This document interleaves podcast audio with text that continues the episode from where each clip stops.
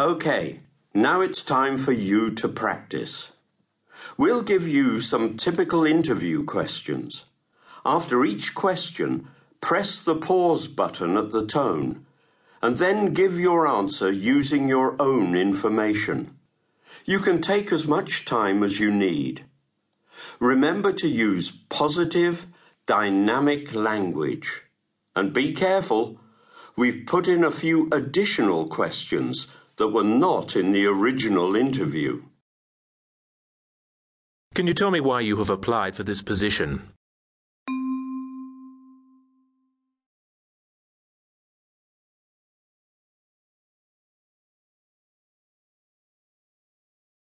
Tell me about your educational background.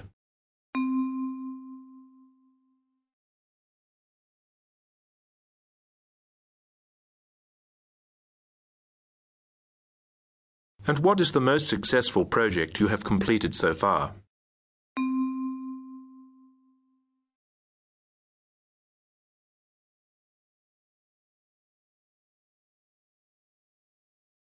Why do you want to change jobs?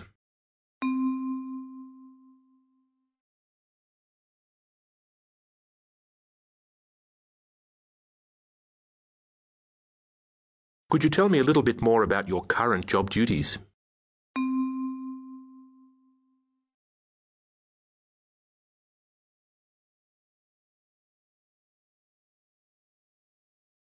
Are you more of a team player or a self starter?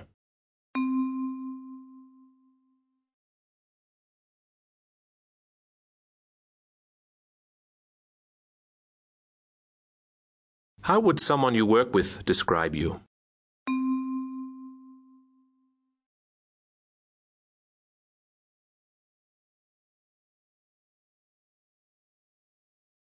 What is your greatest strength?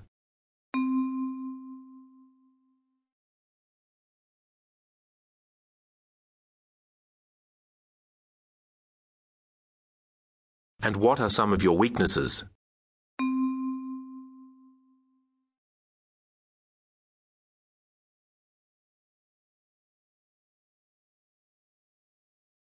So, where do you see yourself in five years' time?